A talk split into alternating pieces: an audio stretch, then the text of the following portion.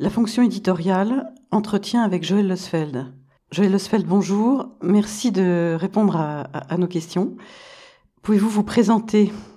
Euh, Je m'appelle donc Joël Losfeld. Je suis éditrice depuis 1986 euh, à peu près, où j'ai repris la maison de mes parents, que mes parents avaient fondée, qui était une maison d'édition.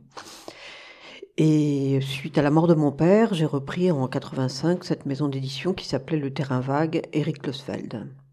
Voilà. En gros, euh, je suis euh, quelqu'un qui euh, s'est toujours intéressé à la littérature et au cinéma, et mon but dans la vie, c'était pas du tout de reprendre la maison d'édition. Je, je, voulais bien travailler, enfin je voulais bien travailler, je travaillais d'ailleurs comme lectrice, euh, aussi bien à la table ronde que chez Bourgois, mais j'avais pas trop envie de marcher dans les traces de, de la famille, voilà, tout simplement. Euh, et c'était pas par rejet, c'était tout simplement parce que j'avais envie de faire euh, quelque chose d'autre. Donc j'ai été monteuse pendant quelques temps de cinéma, parce que encore une fois, le cinéma est aussi une de mes passions. Voilà, donc j'ai commencé, j'ai repris la maison en 85-86 de mon père, puisqu'il est mort assez jeune, et, je ne voulais pas que cette maison, euh, qui avait subi beaucoup beaucoup de bouleversements, euh, parce qu'on était à une époque où la censure d'État euh, sévissait, et où il, il était plus souvent à la 17e chambre correctionnelle qu'ailleurs pour des motifs politiques ou de livres érotiques, enfin, etc. Donc j'ai décidé de continuer. Et j'ai continué pendant six ans dans cette maison.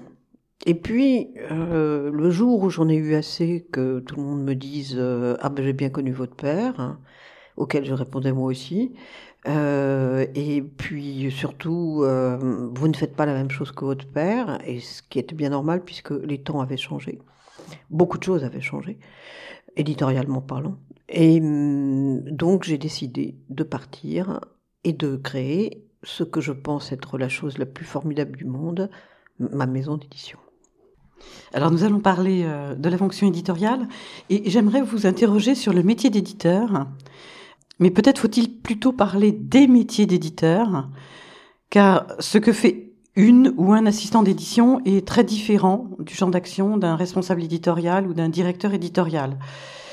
Est-ce que nous pouvons parler des tâches qu'on confie à un éditeur débutant dans une maison de littérature? Oui, alors euh, ça dépend des maisons d'édition. Hein. Euh, en général, c'est à peu près tous, on fait à peu près tous la même chose, mais euh, ça dépend de la confiance, de la manière dont on travaille avec les gens, etc. Pour ce qui me concerne, il faut toujours penser que ce que je dis n'est pas une vérité absolument euh, universelle, mais part de mon expérience et de ma façon de voir les choses et de ma façon de, de concevoir l'édition. Donc pour ce qui me concerne, un éditeur euh, débutant, euh, qu'il soit assistant d'édition, doit participer à mon sens, à toutes les tâches qui composent le travail éditorial, c'est-à-dire la lecture des manuscrits, bien évidemment, mais pas simplement la lecture, mais aussi les fiches de lecture, c'est-à-dire savoir pourquoi on aime, pourquoi on n'aime pas, et surtout pourquoi on n'aime pas, et puis peut-être aussi avoir une perception de la maison d'édition telle qu'elle est, pour dire je n'aime pas, certes, mais je pense que ce livre ira bien dans la production de la maison c'est important, donc c'est important de euh, savoir dans quelle maison d'édition on s'engage, quelle est la position éditoriale de la maison d'édition, et, euh, ce qui se fait dans cette maison pour ne pas aller euh, dans des sentiers qui ne seraient absolument pas balisés. voilà. Alors, voilà ce qu'on demande en général à, à quelqu'un qui arrive dans une maison d'édition. Alors, il faut quand même faire le distinguo entre les grandes maisons d'édition. Alors, quand j'en parle des grandes maisons d'édition, c'est les maisons d'édition qui sont euh, importantes au niveau du chiffre, enfin du chiffre d'affaires, du nombre de, du personnel, euh, du nombre de livres qui sont édités, et puis faire la différence entre les moyennes et les petites maisons d'édition où les choses ne se passent pas tout à fait de la même manière. Dans les grandes maisons d'édition, comme chez Gallimard par exemple, euh, les éditeurs arrivent, euh, choisissent des livres effectivement, et puis après euh, s'en occupent très peu. C'est-à-dire qu'après, il y a toutes les tâches imparties à aux gens qui travaillent dans les maisons d'édition, qui s'emparent du livre et qui euh, font leur travail. Donc le travail éditorial d'une maison comme Gallimard ou, euh, d'autres, enfin, mais je connais particulièrement Gallimard, mais c'est c'est vraiment de l'éditorial pur. C'est-à-dire euh, vraiment, on choisit un texte, voire même on le donne après à un assistant ou à quelqu'un qui travaille avec vous pour parfaire le texte avec l'auteur, euh, pour euh, voilà, pour affiner d'une certaine manière, pour euh, élaguer un certain nombre de choses, enfin et discuter, et puis ensuite ça repasse par l'éditeur qui lui aussi refait ce travail et voilà. Et ensuite c'est envoyé euh, dans d'autres euh, parties de, la maison, dont on aura l'occasion de parler, bien évidemment. Dans une petite maison d'édition, euh, en général, il n'y a qu'un éditeur. Hein. C'est-à-dire c'est celui qui crée la maison d'édition. Donc pour prendre sa place, il faut le tuer. Voilà, c'est tout. mais donc l'éditeur hein, qui crée sa maison d'édition, euh, en général, euh, a fait des stages euh, éventuels. Euh, moi, j'en ai fait beaucoup. J'ai fait beaucoup d'assistanat et je suis passée par un certain nombre de métiers dont on aura évidemment l'occasion d'en parler, qui sont la maquette, euh, le secrétariat de rédaction, la correction, le graphisme. J'ai fait l'école estienne, donc pour apprendre un certain nombre de choses. J'ai appris à parler avec les imprimeurs calculer le papier, enfin voilà, tous ces métiers annexes. Et en dernier, euh, enfin pas ou en premier plus exactement, quand on fonde sa maison d'édition, euh, eh bien le principal c'est de trouver des textes pour ensuite pouvoir les éditer. Et trouver des textes, c'est avoir un projet éditorial, quel qu'il soit, euh, et pour pouvoir effectivement faire créer quelque chose d'assez cohérent. Alors peut-être peut-on parler euh, de. On va revenir ensuite sur le sur le, travail euh, éditorial, mais peut-être peut-on parler euh, de la différence de, de, périmètre de tâche entre un éditeur débutant et un responsable éditorial, un directeur éditorial.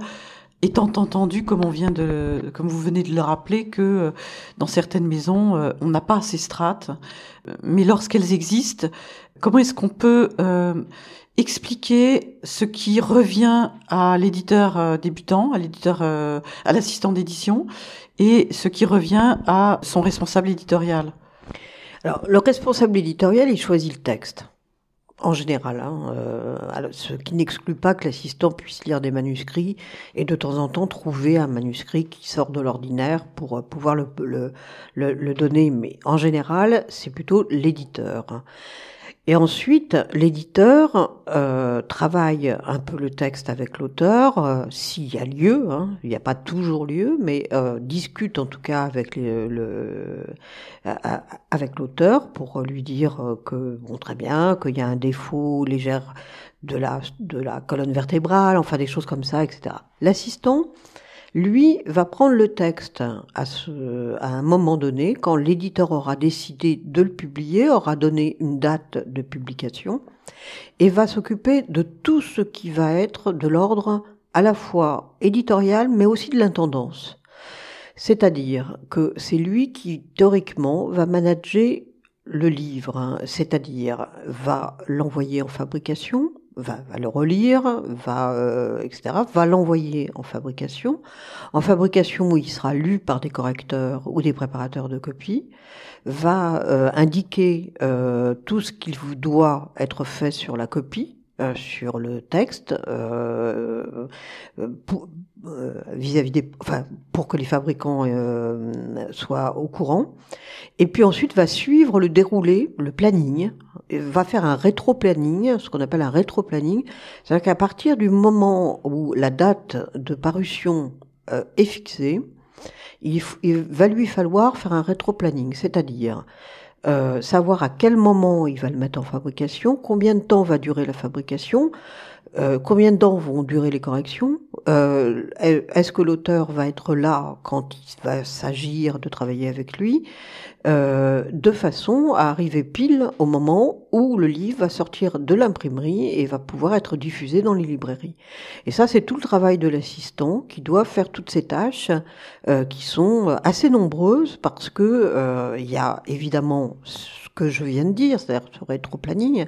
Mais dans le rétro-planning, il y a euh, des références à, à, à donner à la fabrication. Il faut créer des références de façon à ce que le livre ait un numéro, un numéro d'ISBN, un numéro, euh, voilà, soit enregistré euh, dans la maison de distribution et de diffusion, de diffusion et de distribution, de telle manière à ce que euh, tout d'un coup ils n'apparaissent pas comme une espèce de fantôme. Euh, et voilà.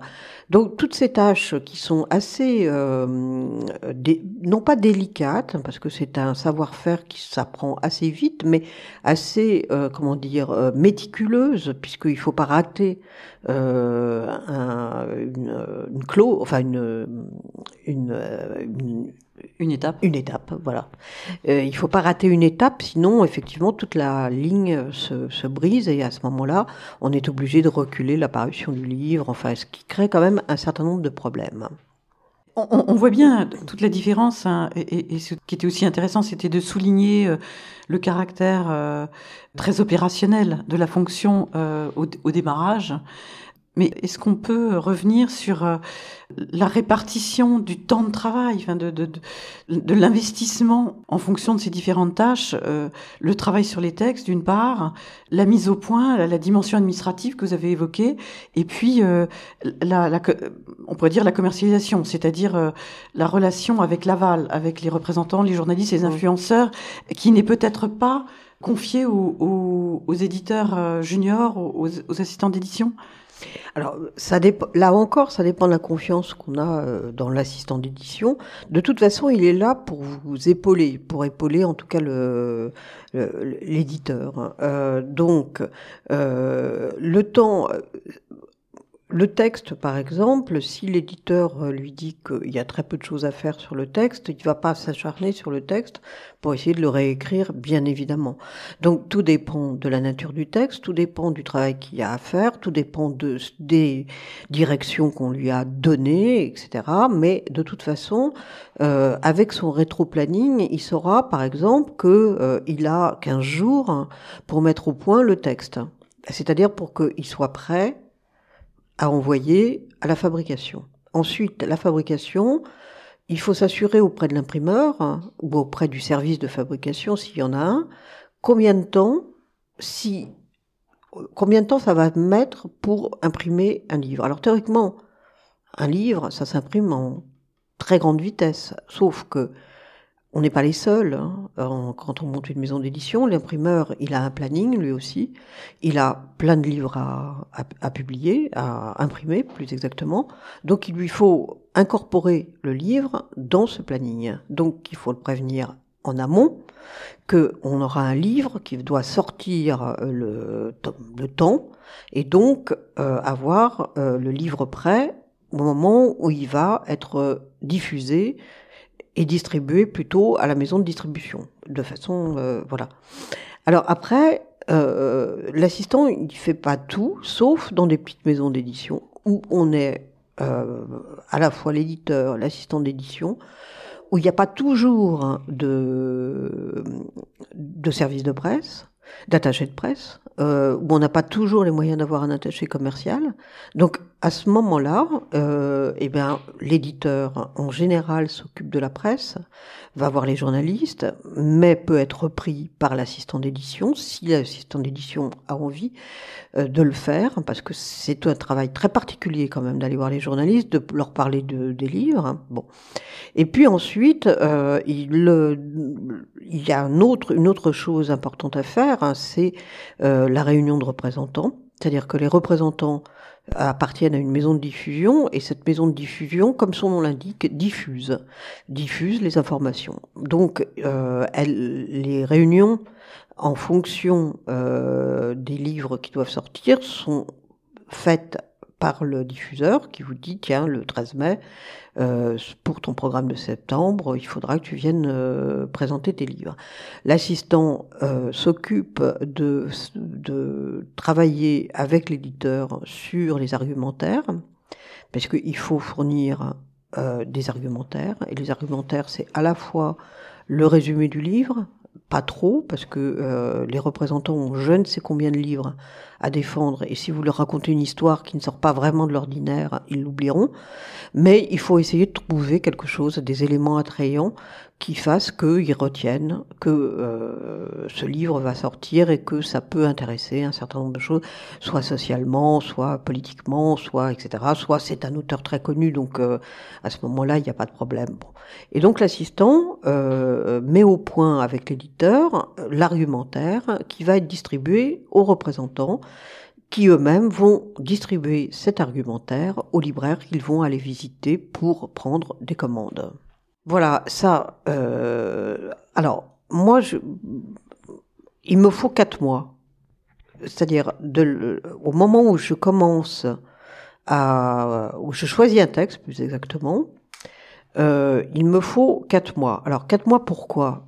Encore une fois, c'est parce que j'appartiens au groupe Gallimard, que le groupe Gallimard a quand même beaucoup d'éditeurs et un service de fabrication qui est assez assez plein. Donc il faut que je tienne compte de son planning, de leur planning à eux. Donc il me faut au moins quatre, quatre mois de manuscrits acceptés, envoyés à la fabrication pour qu'il arrive dans les librairies. Voilà, ça c'est à peu près ça. Mais ça peut être beaucoup moins. Euh, dans, quand j'étais totalement indépendante, en un mois, je pouvais faire un livre. Hein. C'est-à-dire que je décrétais que ça me plaisait, je l'envoyais, euh, je le corrigeais, euh, je l'envoyais en fabrication, et puis euh, et puis voilà et euh, avec les délais de fabrication qui étaient qui sont quand même relativement courts et j'avais un, un, un euh, j'avais un imprimeur qui euh, avait pas de problème pour euh, de délai véritablement, donc ça allait beaucoup plus vite. Et ça, en général, ça va beaucoup plus vite que quatre mois. Alors, revenons peut-être sur le sur le les, compétences, les compétences requises pour pour ce métier d'éditeur et, pour aussi l'éditeur débutant vous avez extrêmement bien décrit les, les différentes euh, tâches et, à leur description, on voit que ça requiert des, compétences diverses. Est-ce qu'on peut les, évoquer et, insister sur celles qui sont peut-être les plus importantes? Alors, bon, hormis l'auteur, qui est quand même le, plus important dans l'histoire, donc l'éditeur, hein. l'éditeur, euh, j'ai tendance à dire que, euh, alors on peut évidemment créer une maison d'édition en mettant, déposant, euh, je sais plus combien, 20 000 euros, euh, et puis en capital, et puis, puis voilà, et puis éditer. C'est pas tout à fait ma conception de l'édition. je pense que pour être un éditeur, il faut s'intéresser soit la littérature, soit en tout cas l'écrit, d'une manière ou d'une autre, quel qu'il soit et avoir une certaine curiosité. Euh, c'est pas si simple parce que c'est pas si simple de trouver des quand on commence de trouver des, auteurs. On a bien sûr des idées euh, d'auteurs. On sait très bien qui on a envie de publier, mais en général, souvent euh, les auteurs sont euh, édités ailleurs, hein. donc on, on, va pas les prendre. Enfin, Certains les prennent, mais euh, on va pas les débaucher des maisons d'édition pour qu'ils viennent dans votre maison. Donc il faut euh, se dire que euh, c'est un travail de longue haleine et qu'on va, euh, à partir du premier livre ou du deuxième, donner une inflexion à sa maison d'édition. Donc il faut trouver des auteurs. Donc ça, c'est le plus important. Il faut trouver des auteurs, les auteurs qui correspondent, en tout cas, à l'idée de ce qu'on veut pour sa maison d'édition. Si on fait des essais et des essais scientifiques, eh ben, il faut trouver des auteurs d'essais scientifiques. Si on fait de la littérature, c'est cette littérature, c'est une certaine littérature qu'on aime, donc euh, il faut trouver des auteurs. Si on fait de la littérature étrangère, il faut euh, apprendre à connaître à la fois les agents, parce que beaucoup d'auteurs de, littérature étrangère passent par des agents, ce qui est plus rare, ce qui commence à, à, être en France, mais ce qui est plus rare. Et puis les, les maisons d'édition, en règle générale étrangères, et, nouer des rapports avec eux de telle façon à leur présenter leur, ce qu'on a envie et qu'ils nous proposent des livres. Ce travail de prospection, il, est plutôt réservé aux, aux éditeurs seniors? Oui, bah, euh, il, il, est réservé à celui qui prend la décision. Mmh. Voilà. Euh, alors, euh, ce qui ne veut pas dire, hein, moi je pousse en général mes assistants à essayer d'aller trouver eux-mêmes hein, euh, des livres. Ce qui n'est pas toujours évident parce que quand on est assistant d'édition, on veut faire de l'édition. Et en fait, on se rend compte, enfin moi je me suis rendu compte que mes assistants, quand je leur demandais de trouver un livre, ne les cherchaient pas. Alors évidemment, ma présence était une d'handicap, hein, parce qu'après ils sont devenus éditeurs. Hein.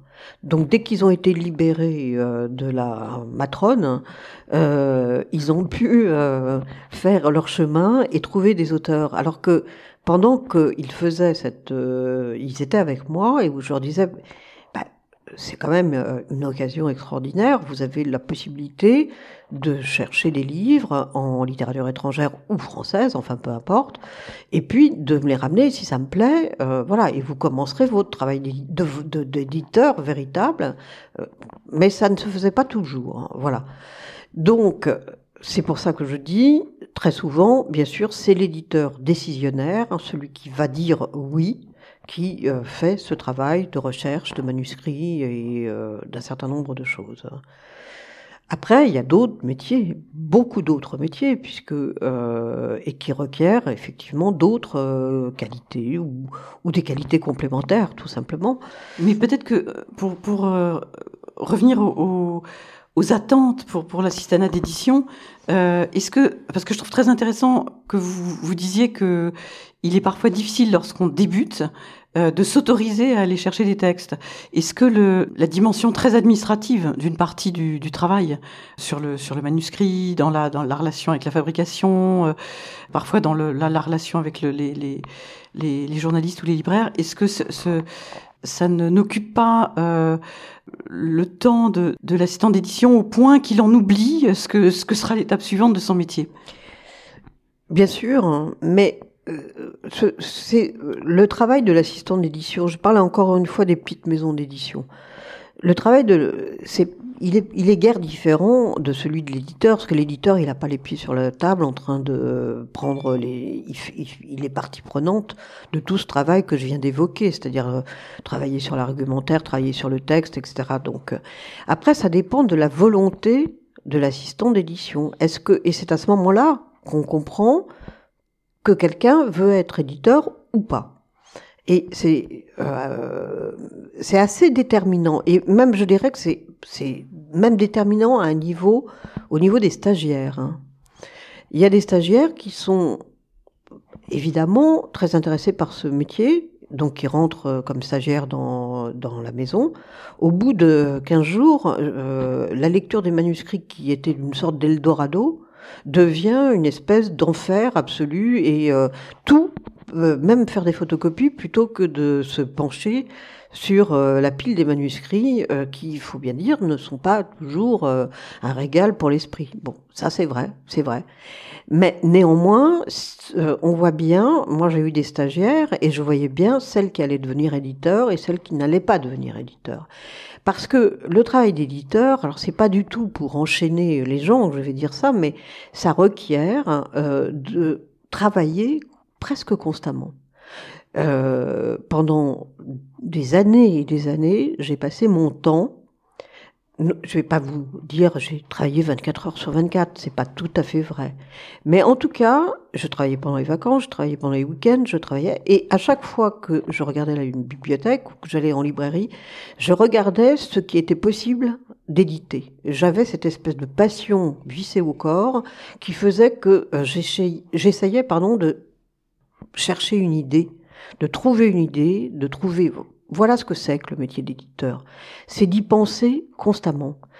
Encore une fois, c'est pas de l'esclavage, c'est c'est simplement, ça fait partie de ce métier-là. C'est que si vous voulez trouver des choses à éditer, si vous voulez être tout d'un coup avoir cette magie de la découverte, il faut y penser. Euh, pas le, tout le temps, tout le temps, tout le temps, mais il faut bien se faire autre chose. Mais il faut y penser très souvent vraiment très souvent. Aller voir, même dans les pays étrangers. Je rentrais, moi, dans des librairies qui, où je ne connaissais pas la langue, hein, et où je regardais, mais je regardais aussi les maquettes, je regardais euh, un certain nombre de choses, tout ce qui pouvait composer euh, quelque chose de différent et en même temps de ressemblant. Voilà. Euh, alors, bien sûr qu'il y a du travail administratif. Je reviens aux assistants. Bien sûr qu'il y a du travail administratif, mais Sauf si un assistant veut rester toujours un assistant, ce qui, euh, au demeurant, euh, pourquoi pas. Enfin, alors vraiment, moi, je, je, je trouve ça tout à fait bien euh, et c'est tout à fait passionnant d'être assistant d'édition. Mais s'il veut un jour être décisionnaire, il lui faut se jeter à l'eau et ne pas avoir peur de l'impression qu'il va donner en choisissant un texte.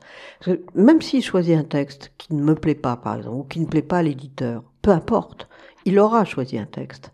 Et il aura mis quelque chose sur la table, c'est-à-dire euh, son engouement, son envie, euh, quelque chose qui est de l'ordre du goût, euh, même si c'est du mauvais goût. Le goût et le mauvais goût, d'ailleurs, c'est euh, quelque chose de très ténu comme euh, différente, mais il aura mis ça sur la table. Et ça, ce sera important. De, ce geste-là est important, comme il est important pour l'assistant d'édition de voir un manuscrit et d'y toucher. Et de pas dire c'est de l'écrit, ça a été choisi et je ne dis rien je trouve que c'est parfait parce que j'ai un tel respect pour euh, ce qu'a écrit l'auteur euh, d'une manière générale que je ne vais pas y toucher. Or, non, ça n'est pas tout à fait vrai. Il y a de temps à autre, et les auteurs en sont ravis souvent, pas toujours, mais souvent, euh, un travail à faire avec l'auteur pour affiner le texte ou tout simplement poser une question. Alors, j'ai pas très bien compris là pourquoi euh, l'enchaînement des choses, euh, pourquoi vous employez ça, etc. Ça ne peut être qu'un questionnement tout simplement, mais c'est toujours important de d'y aller, voilà, de plonger. Et, et ces deux éléments-là, oser choisir un texte, oser euh, intervenir sur un, un manuscrit, c'est les deux choses peut-être les plus difficiles pour un débutant? Oui. Mais pour un éditeur décisionnaire aussi, hein, c'est euh, c'est vrai que le monde de l'édition, et vous voyez, moi j'ai des parents qui étaient éditeurs, hein, mais quand j'ai commencé à monter ma maison d'édition, mais vous pouvez pas savoir, hein, là j'avais une une peur, une panique de ne pas trouver d'auteur, de pas savoir euh, vraiment comment je vais faire, comment j'allais faire. Donc effectivement, c'est euh, c'est un choix euh, c'est une manière, c'est un engagement d'une certaine façon qui fait que euh, on n'est pas dans une situation de tranquillité, sauf si on a euh, des connaissances d'auteurs, enfin si on connaît vraiment vraiment très très bien les autres des, des, certains auteurs. Auquel cas, bon, ils seront très contents de venir dans votre maison d'édition et vous serez très content de les accueillir et il y aura aucun problème. Mais quand on débute et qu'on a pas forcément euh, une liste d'auteurs euh, qui sont tout à fait prêts, euh, qui ont voilà leur manuscrit prêt à vous donner. Oui, c'est une recherche et une recherche qui n'est pas simple. Alors peut-être pouvons-nous parler de l'évolution de ce de ce métier, de ces métiers. Est-ce que vous les voyez évoluer depuis quelques années Est-ce que le, numérique a un impact sur le travail de l'éditeur? Est-ce que le, les réseaux sociaux ont un impact? Alors, euh, moi, je vais vous dire, quand j'ai commencé, donc, à quand j'ai repris la maison d'édition de mon père, c'est-à-dire en 86, euh, déjà, on me disait, l'édition, c'est plus comme avant.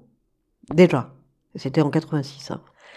C'est-à-dire, alors, ça se situait sur des, des, des, des, choses, c'est-à-dire qu'un best-seller hein, ne se vendait plus à plus d'un million d'exemplaires ou à plusieurs milliers d'exemplaires comme millions d'exemplaires pardon comme il avait pu se vendre. Et euh, c'était moins d'un million. Alors déjà c'était comme ça. On disait on vend moins de livres.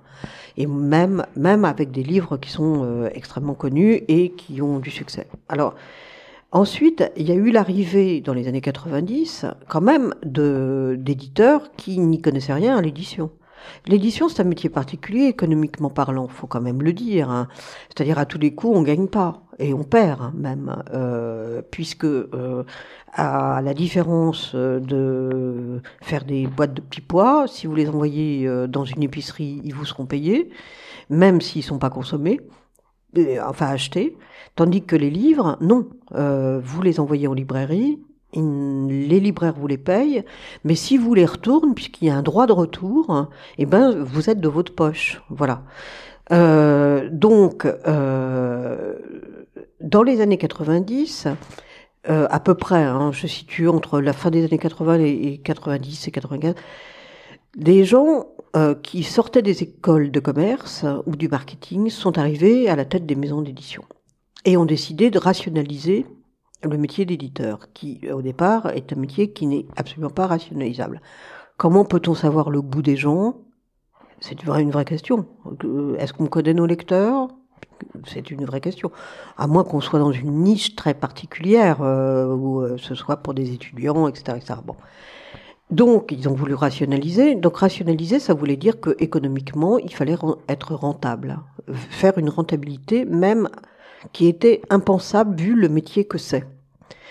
Et puis, ça a évolué de cette manière, de cette manière. Maintenant, euh, ce serait euh, difficile de dire que le métier n'a pas évolué. Et malheureusement, il va évoluer de plus en plus. Alors, je ne parle pas euh, de la de ce qui va se passer entre Bolloré et Hachette, mais j'en pense quand même beaucoup, beaucoup, beaucoup de mal. Euh, le numérique n'a pas d'incidence véritable sur euh, sur euh, ça fait longtemps qu'on dit mon dieu le numérique le numérique. Alors il a une incidence sur un certain nombre de secteurs comme les dictionnaires comme les livres pratiques comme un certain nombre de, de, livres comme ça où effectivement il y a certainement une incidence économique qui se joue sur la littérature euh, le chiffre que je n'ai pas en mémoire, mais le chiffre euh, euh d'achat d'un livre sur sur des plateformes, c'est infinitésimal, j'aurais dû choisir un autre mot, par rapport à la vente en librairie, qui n'est pas toujours extraordinaire, mais quand même, c'est, ça n'est pas. donc, pour l'instant, c'est pas un danger absolu. ce serait même, d'une certaine façon, euh, presque quelque chose qui aiderait euh, en tout cas pour des gens qui sont très loin des librairies indépendantes, qui aiderait les, les, les, les, acheteurs à pouvoir euh, effectivement télécharger un texte que il faut, voilà, qu'ils ne pourraient pas avoir hormis celui de faire 100 km pour l'avoir, enfin dans une librairie. Mais est-ce que ça a un impact sur la prospection? Est-ce que vous-même, par exemple, ça vous arrive de d'aller chercher des textes auto-édité en ligne? Alors moi, ça ne m'arrive pas, mais je sais que beaucoup de mes collègues euh, euh, le font. Il y a même des postes qui ont été créés dans les maisons d'édition et à charge pour la personne qui a été engagée d'aller farfouiller euh, sur le net pour trouver des auteurs qui ont eu suffisamment de likes ou de jeunes de, voilà pour attirer l'attention et être imprimé ensuite euh, de façon euh, non, enfin, en dehors du net. Quoi. Et, qu'en pensez-vous? Quel est votre euh, regard sur, sur, sur cette façon de prospecter, aussi sur le l'attention portée aux, aux, influenceurs lorsqu'ils publient des, des romans et qu'on est on se dit que peut-être ils ont déjà ils apportent déjà un public?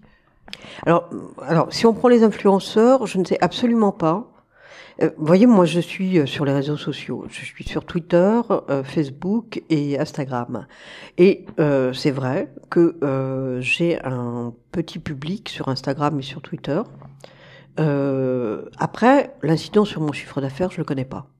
Je sais pas, comme, j'ai une, attachée de presse, on n'a pas parlé de l'attachée de presse, mais comme j'ai une attachée de presse, c'est elle qui voit à qui elle envoie. Euh, moi, je discute avec les, les Instagrammeuses ou Instagrammeurs. Je discute parce que je vois qu'ils ont choisi mon livre, donc euh, je vois avec eux pourquoi ça leur a plu, etc. Mais l'incidence commerciale, c'est très difficile à déterminer.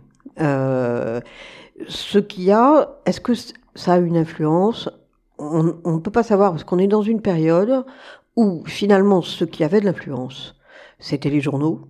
Or, les journaux ont des problèmes économiques qui font qu'ils se vendent de moins en moins. Donc, il y a moins en moins de lecteurs qui lisent les pages livres. Les pages livres des journaux se réduisent comme peau de chagrin.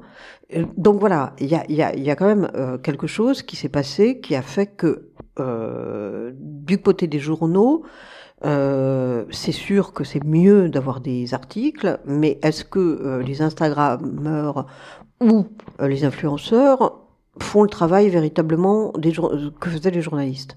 Ça, j'en sais rien c'est quand même deux, deux travaux différents. Euh, journaliste, c'est être journaliste, c'est-à-dire euh, on apprend ce métier euh, théoriquement.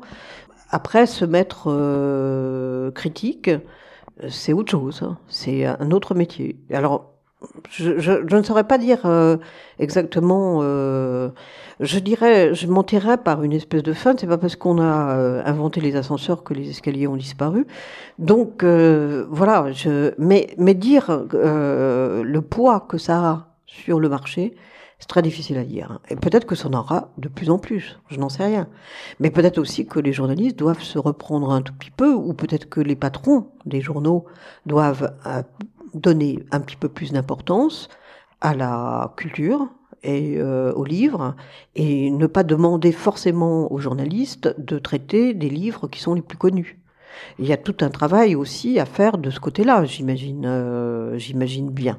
Et pour revenir aux assistants d'édition et alors euh, à cette difficulté à choisir des textes, est-ce que par exemple c'est quelque chose que que vous attendez de, de, vos assistants, qu'ils euh, qu'ils soient aussi, euh, bah, qui mènent cette veille sur en ligne pour euh, peut-être trouver euh, des auteurs euh, qui publient leurs textes sans passer par un éditeur? Pourquoi pas? C'est vrai que ça ne m'est jamais demandé, que je n'ai jamais demandé plus exactement. Mais oui, pourquoi pas pourquoi pas Alors après, euh, si vous voulez, moi, l'édition sans éditeur, hein, ça me fait un peu peur. Hein. Euh, si vous voulez, les gens qui disent euh, bon très bien les éditeurs on s'en passe hein, euh, et on publie euh, sans euh, passer, c'est nier complètement le travail d'un éditeur sérieux. C'est vrai qu'il y a toutes sortes d'éditeurs, c'est vrai qu'on peut se plaindre des éditeurs, c'est vrai que les auteurs euh, le font avec beaucoup, beaucoup, beaucoup d'entrain. Mais néanmoins, euh, un éditeur euh, qui fait son travail sérieusement, qui sait lire, hein, en tout cas qui euh, peut se tromper bien évidemment, peut laisser échapper un livre, mais s'il prend un livre, il y mettra toute son attention et tout son savoir-faire pour faire en sorte que le livre Travailler sans éditeur, c'est travailler sans filet, c'est-à-dire, euh, bon, bah, vous mettez ce que vous avez euh, faire euh, sur le net, personne ne vous demandera quoi que ce soit, on vous lira, on vous lira pas, mais c'est comme ça. Moi, je suis un peu dubitative, hein, voilà. Merci beaucoup.